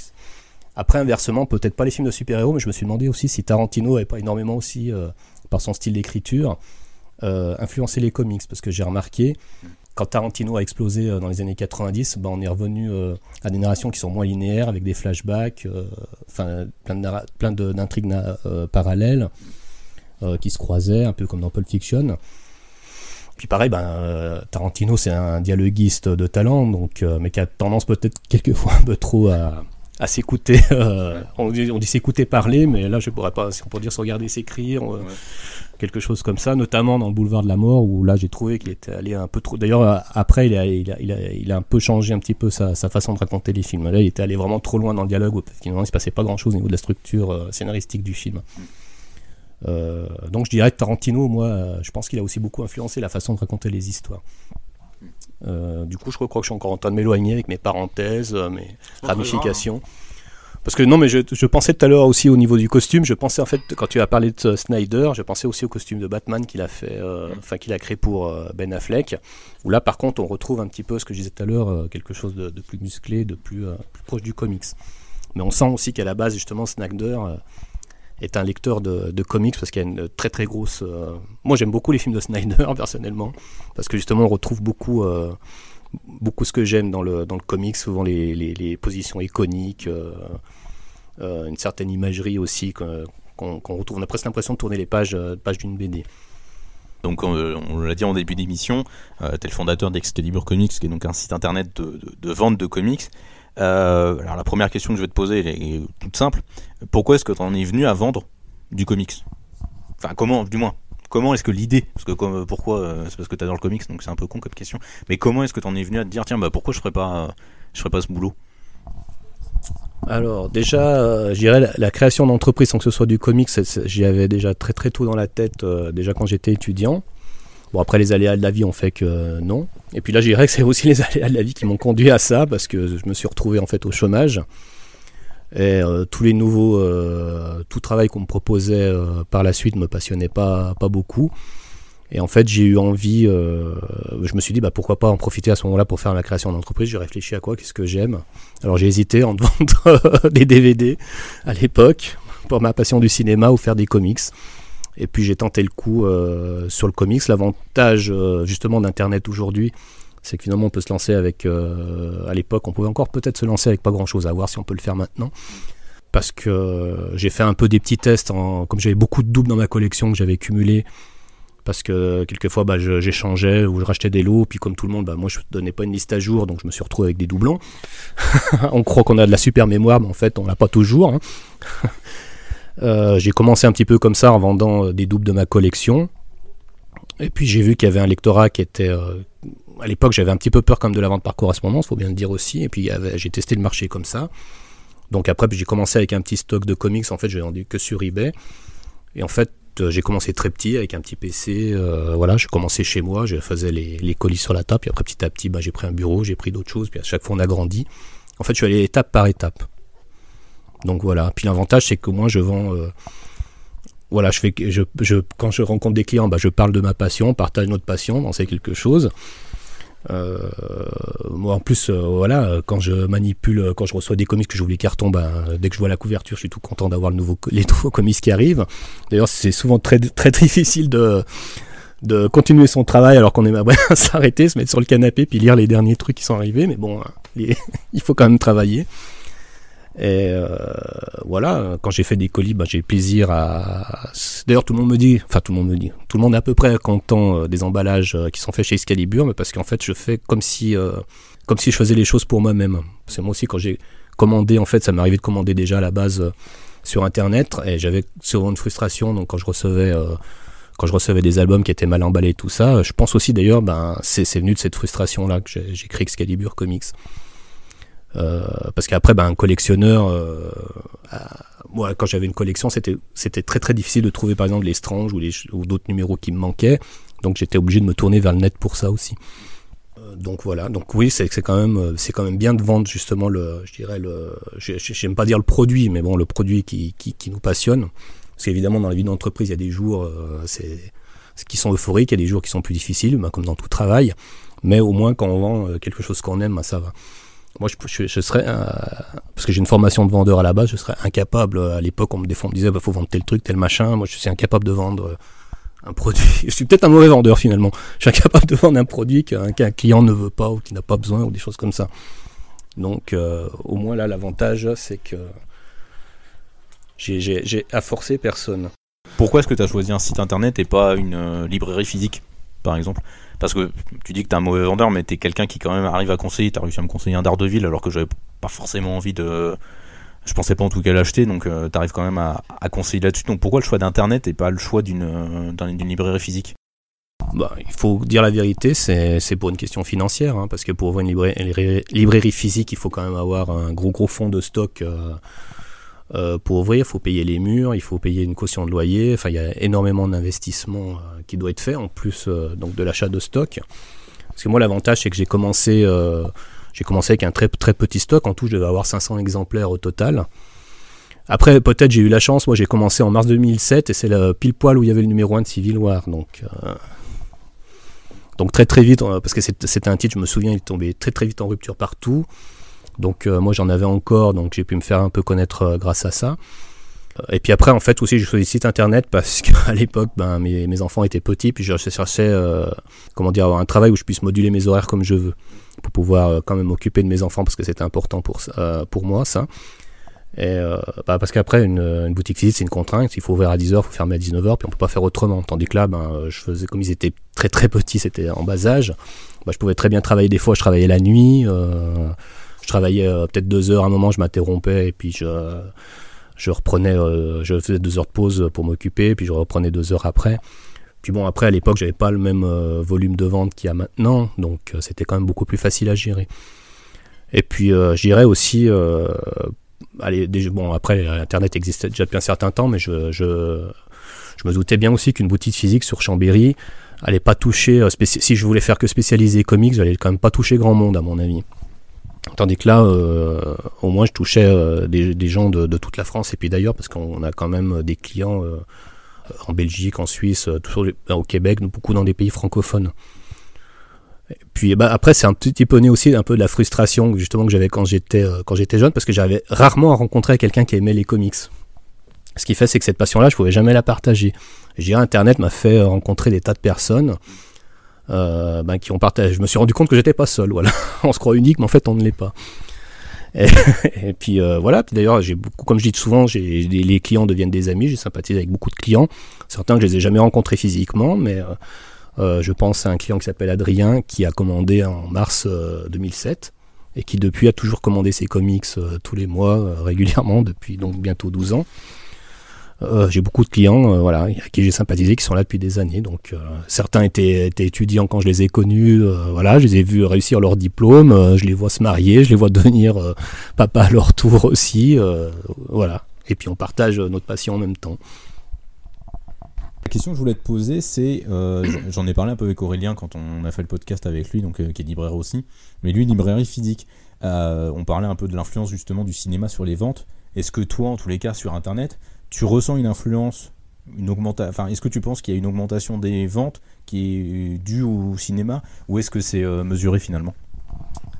Alors mon cher ami, comme vous le savez, dans ce métier, euh, personne ne parle des ventes, personne ne parle de ces chiffres, euh, tout le monde ment, c'est bien connu. bon, certains plus que d'autres, il faut quand même bien le dire. mais mais bon, après, moi, je suis connu pour ma sincérité, donc je vais dire la vérité. Honnêtement, j'ai jamais senti une grosse influence sur ce sujet-là même si quand même il y a toujours des exceptions qui confirment la règle. Euh, même si, en, euh, oui, commercialement, on va le dire, sur le site, on essaie de suivre un petit peu tout ce qui est sorti d'actualité pour surfer dessus. La plupart du temps, euh, il n'y a pas eu une grosse influence. Alors, il y en a eu par le passé. Je pense au Gardien de la Galaxie, où là j'ai vraiment vu un avant et un après. Et récemment, il y avait quand le premier, la première, enfin Avengers Infinity War est sorti, j'ai vu quand même qu'il y avait énormément de demandes aussi sur tout ce qui était lié à Thanos. Après, par exemple, pour revenir récemment, Aquaman, oui, c'est un petit peu bougé, mais honnêtement, d'un autre côté, sur Excalibur, pas plus. Sur Black Panther, pas tellement non plus. ou pas plus qu'avant, disons. Par exemple, Deadpool, qui a, eu, qui a eu vraiment une explosion cinématographique, ça a été même une vraie révélation parce qu'il y avait encore beaucoup de personnes de grand public qui ne le connaissaient pas. À l'époque, c'était déjà un personnage qui faisait des très très grosses ventes de notre côté. On en demandait beaucoup, on est même surpris à l'époque que Panini ne sortait pas plus de Deadpool en album ou autre chose comme ça, parce que nous on faisait un carton sur tout ce qui était Deadpool. Spider-Man, c'est un personnage, euh, bon après lui il est beaucoup plus ancré quand même dans la, dans la culture populaire, donc qui a toujours très très bien fonctionné. Mais je, moi j'ai pas l'impression, et d'autres confrères libraires qui ont aussi des boutiques physiques avec qui j'ai discuté, euh, les gens ne sont pas sortis tout de suite du cinéma pour aller dans leur librairie pour acheter, euh, pour acheter des comics. Je pense que déjà à la base, il faut quand même aimer la lecture. Quelqu'un qui n'aime pas la BD, il peut euh, très bien apprécier de voir des films Marvel ou DC Comics et puis pas, pas avoir envie de lire du, comics non plus. Je dirais par contre, indirectement, au niveau des fans des séries, on parlait des séries tout à l'heure, il y a beaucoup de séries aussi, donc comme je disais, qui reprennent un petit peu les, langages du comics euh, dans leur narration d'histoire ou bah, par leur thématique. Je dirais par contre, à ce public-là, j'ai remarqué, il est quand même assez friand de comics, surtout, euh, surtout dans l'indépendant. Je dirais, il y a peut-être indirectement dans ce cas-là, euh, ceux qui, regardent du Stranger Things, du Game of Thrones, ils vont peut-être pas acheter justement la BD qui est adaptée de, cette série, mais ça va leur donner envie de lire des, choses similaires en comics. Euh, j'ai remarqué que les indépendants sur ce type de public a, beaucoup de succès. Parce que pour le super-héros, euh, je dirais que malgré tout, si on regarde bien, c'est pas c'est une constatation il y a beaucoup quand même après c'est peut-être ma clientèle qui est comme ça mais c'est beaucoup des gens de ma génération là je dirais qui est qui est quand même le cœur du marché et bah finalement bah nous les personnages on les connaissait déjà avant donc on n'a pas besoin de, de, cinéma pour aller lire de, du Spider-Man du Black Panther on les ces personnages, on ne les a pas découverts avec les films, on les avait déjà découverts directement dans leur médium d'origine. Voilà, enfin c'est mon ressenti. Voilà. Mais il est valable, je pense. D'ailleurs, même là, il y a beaucoup de personnages qu'on a euh, qui sont pas adaptés en cinéma, qu'on vend très bien. Je pense à Moon Knight, mais il faut dire que la BD est quand même de qualité, donc euh, c'est ce qui doit certainement jouer et ça se vend beaucoup. Les 4 Fantastiques, par exemple, euh, n'ont pas eu euh, jusqu'à présent beaucoup de succès sur grand écran. Bon, les adaptations, elles n'ont pas aidé, faut dire. Entre parenthèses, une nouvelle fois. Mais par exemple, voilà, la Marvel 2 in 1 qui vient de ressortir, qui a, qui un prémisse retour des, des 4 Fantastiques, voilà, il y a beaucoup de demandes qui sont dessus. Et puis je dirais encore même un exemple qui est plus flagrant, comme on sait, les, que ce soit les éditeurs, que ce soit Urban ou Panini, bon, eux surfent beaucoup sur le planning cinéma pour faire leur sortie euh, de comics. Donc comme on le sait, il y avait un, nouvel opus des X-Men qui devait sortir, le X-Men euh, euh, Phoenix, Dark Phoenix, pardon, autant pour moi, qui devait sortir. Il y a, deux fois ça a ressorti qui, a été repoussé. Une fois elle devait sortir en automne, elle devait sortir là maintenant en février, et puis c'est encore repoussé. Donc Panini a sorti beaucoup de, titres X-Men donc cet automne, a sorti beaucoup de titres X-Men maintenant. Le film n'est pas sorti, pourtant ça c'est arraché. Donc euh, la preuve que ça n'a pas vraiment c'est pas la sortie du film qui fait que le lecteur a envie de lire plus euh, tel ou tel comics. Après, comme je, le, dis souvent euh, sur nos réseaux sociaux, après on n'a pas la, science infuse ici non plus, on n'est pas représentatif non plus des ventes. D'ailleurs récemment un autre blog concurrent de Régie ou confrère, je ne sais pas comment vous dites entre vous, a publié un top des ventes de 2018 et honnêtement, euh, par rapport euh, à notre top des ventes personnelles euh, ici, ça n'a absolument rien à voir. Nous, on vend beaucoup de. On a par exemple, il n'y avait pas beaucoup de petites Panini Comics dans le top, si je me souviens bien, il devait y en avoir deux. Alors que nous, généralement, chez Excalibur, les Panini Comics, c'est largement en domination. Peut-être parce qu'on les aime beaucoup aussi, il faut bien le dire. Tu es, tu es contraire au marché, en fait. tu n'as que des vieux lecteurs en fait chez toi et des vieux fans de Marvel et du coup ça, ça flingue complètement tous les chiffres. tu, es, ça doit être ça. tu es à contre-courant de tout le monde, c'est dingue. Euh, une dernière question que je vais te poser euh, avant qu'on passe à la dernière partie. Euh, c'est une question qui revient assez souvent chez nous dans le collectif. C'est une question qui nous intéresse pas mal. Euh, ces dernières années, on a vu beaucoup, euh, enfin, on a beaucoup d'éditeurs en fait qui se sont mis sur le marché. Euh, le plus récent, bah, enfin, il y a Casterman qui s'est mis dessus avec son label paperback. On a iComics aussi qui se sont mis en place là en 2018. la question qu'on se pose souvent dans le collectif, et donc je te la pose à toi en tant que professionnel, est-ce que tu penses pas qu'il y a un peu trop d'acteurs aujourd'hui sur le marché, en tout cas en tant qu'éditeur, parce qu'on si on regarde les chiffres, justement, je reprends l'article que tu citais de, de, nos confrères de Comics Blog. Et puis il y a aussi là, avant le festival d'Angoulême, on a un dossier, qui, enfin des chiffres qui sont sortis et on voit au final qu'il n'y a, pas tant de progression en fait sur le nombre de lecteurs de comics, malgré qu'il y a, quand même une explosion en fait des titres qui sortent. Euh, est-ce que tu penses du coup, est-ce qu'il n'y a pas trop d'éditeurs euh, sur le marché, est-ce qu'on ne risque pas d'arriver à un moment donné à une saturation euh, du marché de comics avec trop de titres et enfin au final une stagnation des ventes, voire peut-être un recul des ventes? Alors là, ce qui est intéressant de voir après, ça serait moi, je dirais, j'ai des, comme je dis souvent, je suis un petit peu schizophrène parce que j'ai le, j'ai le point de vue euh, du libraire ou du libraire parce que je suis un libraire virtuel, on va dire, vu que j'ai pas de boutique en dur. Je dirais, et puis le lecteur. Après, le lectorat, c'est évident que de toute façon, personne n'a le portefeuille qui est extensible à l'infini. Donc, euh, plus il y a de comics, plus on sera obligé de faire des choix, malheureusement. Euh, après, en tant que professionnel, je dois dire aussi, ça, je pense que ça doit être pareil pour mes autres confrères, c'est que ça doit être assez compliqué pour les référencements, où je pense euh, ben, à mes amis libraires qui ont, des librairies euh, physiques, pour faire des rangements, parce que là, je dirais, si c'est pas le portefeuille, quoique la trésorerie a de l'importance quand même pour une entreprise, je dirais aussi au niveau de la place, au niveau des étagères, c'est pas extensible à l'infini. D'autant plus qu'il y en a beaucoup qui font pas que du comics, ils font aussi les, autres univers, manga et BD et goodies, euh, donc je pense qu'il doit y avoir aussi un petit peu des soucis de place. Euh, c'est un peu le cas aussi euh, ici, c'est pour ça que j'ai toujours... Euh, ça, il a fallu plusieurs fois déménager l'entreprise. Il faut toujours faire des nouveaux emménagements, il faut toujours investir aussi sur des nouveaux rangements. Donc je dirais, là c'est le point de vue du professionnel, c'est pas toujours évident non plus. surtout que normalement tout bon libraire essaie de proposer un, vaste choix et avoir du stock, avoir du stock disponible. Après pour le lecteur, c'est malgré tout une bonne chose, parce qu'il a quand même du choix, euh, au moins justement dans les genres. Il n'est pas obligé de se limiter à du super-héros, il n'est pas obligé de se limiter à une seule édition. Il a, il a, il a quand même de quoi pouvoir euh, se satisfaire au niveau de sa lecture. Euh, après, je pense qu'il y a beaucoup d'éditeurs qui se mettent aussi dessus parce que tout le monde se dit je vais peut-être tomber sur le, la franchise ou le titre qui va faire un gros carton comme Walking Dead, comme Saga, comme Batman ou comme, comme d'autres personnages et, euh, et, qui essaie justement de se mettre un petit peu sur le créneau. Puis je pense aussi que pour l'image de marque d'un éditeur, euh, vu qu'aujourd'hui le comics c'est plus que plus tendance que jamais, c'est de se dire bon bah moi, vous voyez, moi aussi je, je, propose aussi de la gamme comics, je suis quand même au goût du jour, je propose pas que du franco-belge ou, euh, ou du manga, je suis, je suis à la mode, je fais aussi du comics, je fais de l'indépendant, je fais des choses comme ça. Après, ça permet justement de découvrir, découvrir d'autres titres.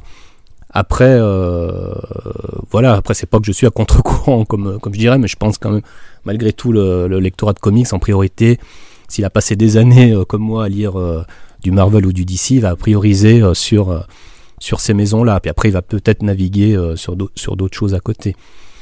après, pour revenir un petit peu à ce qui a été dit précédemment, je pense pas être à contre-courant, je pense qu'il doit aussi beaucoup jouer. ce qu'il y c'est que Excalibur Comics, parmi tant d'autres, c'est qu'on est une librairie spécialisée, donc on fait que du comics. Donc je dirais, on a vraiment le, cœur du lectorat. Je pense qu'il joue aussi dans le top. Euh, qu'il y a une différence, c'est qu'il maintenant il y a quand même une bonne distribution aussi dans les supermarchés. Par exemple, Walking Dead, effectivement, euh, nous c'est pas euh, c'est pas nos meilleures ventes, ça reste une très très bonne vente, il faut pas se leurrer. Euh, mais on en vendait plus avant, parce qu'avant on n'en trouvait pas partout. Maintenant on va à Carrefour, on va à la Fnac, ils le mettent, ils le mettent beaucoup en avant aussi. Donc c'est facilement trouvable partout. Après, voilà, je pense qu'on à contre-courant parce qu'après, on a, on a une autre gamme aussi de comics. Peut-être aussi il y a des titres qui se vendent très très mal ailleurs et que nous on vend très très bien. Par exemple, entendu dire que les Tortues Ninja chez iComics euh, se, se, vendaient euh, pas très bien. D'ailleurs, dans le top, c'était plutôt Rick et Morty qui était, euh, qui, était, qui était bien classé. Alors, nous, on l'a beaucoup vendu au début parce que justement, peut-être qu'on ne le trouvait pas partout. On a quand même, euh, on a baissé des ventes. Par contre, sur les Tortues Ninja, nous, on marche très très bien. C'est le titre iComics qui marche le mieux avec le Kenki. Après aussi, euh, bah, il y a le travail du libraire aussi qui fait la différence. On a parlé tout à l'heure pour le Daredevil de Anne Santi que je suis très content d'avoir fait découvrir et, je suis euh, aussi très content que très heureux que, tu l'aies apprécié, comme moi je l'ai apprécié à sa lecture quand c'était sorti chez chez à l'époque. parce que le Kenki, pareil pour moi, c'est un des meilleurs comics, si ce n'est peut-être à mes yeux le meilleur comics de tous les temps. Euh, je sais que d'habitude on a plutôt tendance à dire Watchmen, que j'aime beaucoup, attention, et qui est, qui est, c'est, évidemment un monument. Parce que mon cœur, moi, a déjà beaucoup plus penché sur un comics qui est sorti à l'époque, sur le Dark Knight de Frank Miller, qui m'a, euh, pareil, époustouflé aussi. Et Celui-là, pareil, en tant que collectionneur, je l'ai en plusieurs versions, je sais pas pourquoi, et, j'ai un effet de fascination sur ce comics. Mais après, le Kenki, j'ai mis un petit peu du temps à découvrir. Bah, c'était un client aussi qui m'avait dit, tu devrais le lire, ça, toi qui aimes bien les ambiances à la Stephen King, euh, ou les, histoires avec beaucoup de ramifications, ça devrait que te plaire. J'ai mis du temps. Puis quand j'ai lu, bah, en fait, j'ai eu toute la saga d'un seul coup.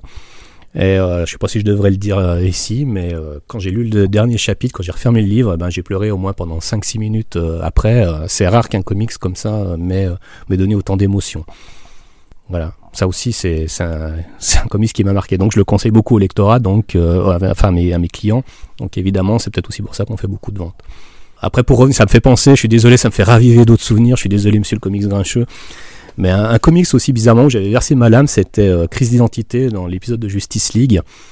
Euh, parce qu'à un moment, bon, pour ceux qui l'ont pas lu, je vais pas spoiler, mais il y, a le père d'un des personnages qui décède et je vais trouver cette scène particulièrement émouvante.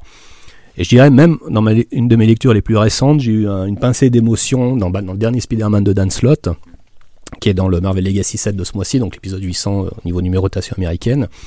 Pareil, bah voilà, parce que c'est un personnage, euh, j'ai vécu euh, quasiment euh, toute, enfin vécu, j'ai lu que je connais depuis que je suis gamin. C'est un personnage proche de Peter Parker. Pareil, je vais pas faire spoiler, mais j'en dis déjà peut-être trop. pareil, j'ai trouvé que la scène de sa disparition était quand même assez touchante et très très bien faite. Et d'ailleurs, je souligne quand même que Dan Slott, au niveau Spider-Man, je pense qu'il va laisser son empreinte et, et justement que sa période qu'il a fait sur le personnage restera vraiment dans les annales, on en reparlera encore dans 10-20 ans, ça sera, ça sera une période qui sera très très marquante. Et je trouve qu'il l'a vraiment conclu en beauté quand même. Il faut, il faut le reconnaître. Et dans le respect de la continuité, contrairement à d'autres scénaristes. Je vois pas du tout de qui tu parles. C'est dingue. C'est pas qu'on a parlé tout à l'heure Non. Non euh, donc on, on, parlera pas plus de Bendis euh, que ça. Euh, mais je, je, souligne en effet la grande qualité du dernier arc de Dan Slott et j'ai beau ne pas apprécier tout le travail de Dan Slott sur le personnage, je pense que ça restera un, un des scénaristes majeurs sur le personnage parce que rien que par la durée du travail qu'il a fait et par des certaines choses qu'il a proposées à certains moments, c'est ça reste quand même assez assez fascinant à observer et à analyser, je pense. il a vraiment fait beaucoup beaucoup de choses même si évidemment Marvel est toujours derrière pour le, pour le surveiller et lui retaper sur les doigts quand il faut remettre les choses euh, dans le bon sens. Eh ben écoute, merci d'avoir répondu à mes questions. On va passer à la dernière partie. Euh, fabuleuse partie où je te donne un mot et euh, tu me balances tu me balances la première chose qui te vient à l'esprit. Donc j'ai quatre mots pour toi. Attention. Le premier mot, c'est Excalibur. Ah bah si c'est intéressant, c'est bon, je vais pouvoir trouver quelque chose à dire. Alors Excalibur, tu vas certainement me dire pourquoi est-ce que j'ai choisi ce nom-là, parce qu'on me le demande souvent. Et eh ben pareil, c'est un traumatisme cinématographique. ça vient à peu près de la même époque parce que le film est sorti en 1980, donc deux ans après euh, le Superman de Richard Donner. Euh, d'ailleurs, c'est ce que j'ai oublié de dire. Euh, je vais rattraper tout ce que j'ai oublié de dire tout à l'heure. c'est encore le vieux qui va parler. Il faut quand même reconnaître qu'on a connu une période cinématographique au début, enfin la fin des années 70-80, qui était quand même exceptionnelle. Il faut quand même le dire, parce qu'on a eu une succession de, choses novatrices qui sont arrivées. D'ailleurs, les films sont, restés marquants. La preuve, on fait beaucoup de remakes et de reboots maintenant à partir de ces films-là. Mais bon, quand succède euh, La guerre des étoiles, euh, qu'est-ce que j'allais dire, le Superman de Richard Donner, l'Empire contre-attaque, Les aventuriers de l'Arche perdue, euh, Les dents de la mer, The Thing, Rocky 3, Blade Runner, tout ça c'est sorti quasiment à cette période fin des années 70-80. J'en ai certainement oublié des titres. Et justement, notamment, il y a eu le Excalibur de John Boorman en 81, Pourtant, j'étais assez petit pour le voir, euh, parce que je crois qu'il était interdit au moins de 12 ans à l'époque. Voilà. Il y avait Conan le Barbare aussi, mais qui a été un de mes traumatismes de l'époque. Mais euh, voilà, il m'a complètement fasciné, m'a passionné justement pour les légendes arthuriennes, euh, etc. Puis bon, bah, donc cette épée, le nom plaisait, le symbole qu'elle représentait. Et souvent, ce, nom revenait euh, quelques fois. Une fois, j'ai vu un paquebot, c'était Excalibur. J'ai dit, ouais, c'est super, il a bien trouvé le nom, il a bien fait de l'avoir repris, ça, sortait bien. Et c'est toujours resté quelque part dans un coin de ma tête. Et puis, euh, bah, quand je suis allé déposer, je me rappelle encore quand je suis allé déposer au greffe euh, le nom de la société, j'ai dit, ben, je voudrais l'appeler Excalibur. Là, elle regarde, ah bah c'est disponible, il n'y a pas de souci, je suis surprise. elle m'avait dit, bah j'ai dit, bah moi aussi, bah tant mieux, je prends. Donc voilà pourquoi c'est resté. Donc il y a à la fois une symbolique et puis et puis voilà, une fascination de ce monde qui est liée, ben voilà. Et puis il y a eu la série de Calibur évidemment euh, au niveau comics, donc il y avait euh, la jonction qui pouvait se faire facilement par rapport à ça. Voilà, voilà. C'est Ce que j'allais dire, t'as trouvé le nom parfait parce que c'est vrai qu'Excalibur, moi, avant que tu m'expliques pourquoi t'avais choisi ce nom-là, je pensais que c'était à cause de l'équipe euh, de l'équipe des mutants. Mais en fait, non, j'avais compris que c'était. l'influence première. C'est pas l'influence première, mais ça permet de relier au final tes deux passions et c'est. Euh, le deuxième mot que je vais te proposer, c'est le nom d'un super-héros, c'est Batman. T'en as pas beaucoup parlé de Batman, dis donc. Oui, mais je vais ce soir quand je vais me coucher, je suis sûr que je vais lui dire ah merde j'aurais dû, parler, dû parler de ça, j'aurais dû dire si, j'aurais dû dire ça. Bon, bah, de toute façon, hein, jamais rien n'est parfait. Euh, bah Batman, c'est un personnage que j'aime beaucoup, si j'en ai quand même parlé par rapport au, film de Tim Burton. Euh, justement, à l'époque, je me rappelle, j'étais un peu délaissé euh, du personnage et ça m'avait complètement remis au goût du jour. Et je dirais après, comme beaucoup de monde quand même à l'époque, finalement, le, côté euh, un peu plus noir des personnages m'avait quand même plu à cette époque-là. Parce que c'est vrai que j'étais quand même, peut-être aussi que c'était la, période de mon adolescence, donc euh, je devenais adulte, j'avais envie peut-être aussi de, de faire une coupure avec les comics euh, colorés, je dirais pas enfantin, mais si peut-être enfantin, mais dans le bon sens du terme, pas puéril, enfantin, ce qui est pas la même chose. Et donc après d'aller dans des, des, personnages plus sombres comme Batman ou Punisher avec des histoires beaucoup plus adultes me plaisait. Bah c'est à cette époque-là d'ailleurs que j'ai découvert le Dark Knight de Frank Miller. Euh, là aussi, bon, euh, quand j'ai lu le premier album, il fallait tout de suite que j'aille la, suite. Et ce qui m'avait euh, fasciné, c'est que cet album-là, il était déjà. J'ai vu à l'époque les éditions Zenda. Je ne sais pas si tu as connu cette maison d'édition. C'était le fils de Jean-Patrick Manchette qui avait, qui avait créé cette. D'ailleurs, c'était le premier lui aussi à, publier, à avoir publié Watchmen et tout à l'époque, V pour Vendetta. Donc, il avait, il avait un goût quand même qui était très très sûr. J'aurais pu parler aussi de, de Barucha qui avait fait Comics USA. Enfin, il y a tellement de choses à dire dans le comics, mais bon, on va faire un film. Euh, ça va faire encore plus que la, trilogie du Seigneur euh, des Anneaux réunis après en horaire. Hein. Euh, donc, je sais plus ce que je voulais dire. oui, donc qui avait fait. qui avait fait le, Dark Knight. Il y avait déjà une édition qui m'avait fasciné avant, que j'avais vu, bah, toi qui étais Albert Villois, comme moi aussi. Je devrais peut-être pas le révéler, je suis désolé, monsieur. tu dois connaître où il y avait la maison de la presse. Et euh, il y avait un petit couloir qui passait pour aller justement place euh, de l'Europe et il y avait une petite vitrine où ils mettaient des comics. C'est là la première fois que j'avais eu euh, un Batman là qui était chez, chez l'éditeur Adena et c'était le Dark Knight. Quoi. Et ça m'avait complètement surpris de voir un album avec des comics. Je pense que ça devait être un des, peut-être pas un des premiers, mais c'était quelque chose de rare à l'époque. Et bah là, je vais peut-être lancer tiens, une bouteille à la mer. Je ne sais pas qui s'occupait de cette maison de la presse à l'époque, si c'était une dame ou un monsieur. Mais je pense que c'était quelqu'un qui était passionné de comics quand même, ou qui était intéressé par le médium, parce que très souvent, justement, euh, et c'est chose rare, il mettait quand même le comics en avant parmi, euh, parmi les nouveautés de titres en vitrine. Et je me rappelle très bien, justement, en 89, quand le Tim Burton était sorti, le Batman, ils avaient fait une vitrine où il y avait tous les magazines cinéma qui étaient sortis à l'époque, toutes les librairies, il y avait toute une vitrine sur du Batman, et j'avais été euh, agréablement surpris.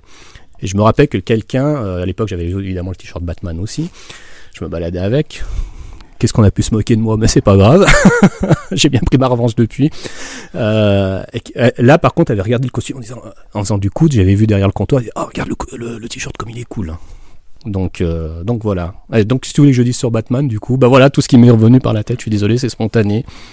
Mais oui, non, mais c'est un personnage que j'aime beaucoup. Mais bon, tout le monde aime Batman, donc je vais pas aborder ce point particulier parce que c'est le point qui est le plus abordé. Euh, même ce qui a été fait récemment, bon, la cour des hiboux euh, exceptionnelle. Euh, Sombre reflet, c'est un comics dont on parle peu, mais qui est vraiment très très bon. mais bon, Batman, il y a des tas de choses à dire, mais c'est pareil, hein, on, a, va manquer de temps. Je vois la, neige qui s'accumule au dehors. Ça continue, on va être obligé de passer la nuit ici, ensemble. Je sais pas ce que ça va donner ah, demain matin. Entre deux barbus, deux hommes bien virils. Et donc le dernier mot que je vais te donner, c'est lecture numérique. Parce que c'est quelque chose dont t'as pas parlé. Et comme tu es un libraire physique, euh, à quoi ça te fait penser la lecture numérique? Est-ce que c'est quelque chose qui te fait peur? Alors non, parce que ça fait 10 ans que j'en entends parler. Euh, dont on me parle, enfin on me dit que la lecture euh, numérique va supplanter le comics. Ça arrivera peut-être un jour hein, d'ailleurs, mais bon pour l'instant j'en ai pas senti, j'en ai pas senti la différence, bien au contraire, vu la, croissance qu'il y a eu ces dernières années. Alors après, est-ce que c'est est -ce c'est le libraire qui parle pour se rassurer ou le lecteur? Mais pour l'instant, je crois pas que ça remplace. Enfin, déjà, moi, du point de vue personnel, j'ai aucun plaisir à lire un comic sur du numérique. Parce que, je sais pas, tu m'as peut-être déjà vu faire, mais quelquefois, même les vieux, surtout les vieux comics, j'ai tendance même à les, à les sentir. J'ai besoin d'ouvrir, sentir une odeur, j'ai besoin d'avoir quelque chose dans la main. En tant que collectionneur, j'aime bien avoir un bel objet. Bah, maintenant, on est comme, là aussi, on est quand même gâté sur des belles éditions, très grand format ou, euh, ou diverses choses. C'est pour ça, ça euh, le numérique, ça peut pas remplacer. Puis je vois quand même euh, par rapport sur les groupes Facebook ou les forums, il y en a beaucoup qui aiment bien prendre en photo leur, leur bibliothèque, la montrer.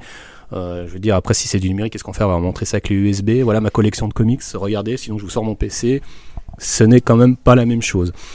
Euh, mais je pense oui que c'est quand même beaucoup plus le, je dirais le fanboy qui parle que le, que le libraire, parce que je vois, y compris pour les films, j'aime encore bien avoir une belle édition. Je prends plutôt maintenant les steelbooks par exemple, parce que j'aime bien avoir une belle édition, j'aime bien posséder le film. Alors finalement, c'est très très facile d'avoir des films, de les télécharger, d'avoir des choses, ou de les avoir en streaming. Mais euh, le plaisir de posséder n'est pas pareil. Je pense que c'est encore de l'avenir. Je me rappelle encore quand j'étais petit, quand j'étais petit, je n'étais pas grand évidemment, où on disait ouais à l'an 2000, parce qu'on fantasmait sur l'an 2000 à l'époque, hein. on devait avoir des voitures volantes, on devait avoir plein de trucs, hein. comme retour vers le futur. euh, on disait ah bah non mais un jour euh, il y aura plus besoin de manger, on aura des pilules. Et puis on se rend bien compte que maintenant on revient en fondamentaux, on a toujours vouloir le plaisir de manger euh, des bons, même plutôt des bons produits, euh, pas des choses en boîte, etc. Et je sais pas pourquoi je dirais que la lecture c'est la même chose. Le plaisir de se mettre dans un lit, dans un canapé, d'avoir son bouquin, euh, de sentir l'odeur de l'encre ou des choses comme ça, euh, enfin toucher, c'est pas le même plaisir. Donc moi je crois que le support papier encore euh, encore de l'avenir. Il restera euh, au top. C'est sur ces belles paroles que que l'on va arrêter cet épisode.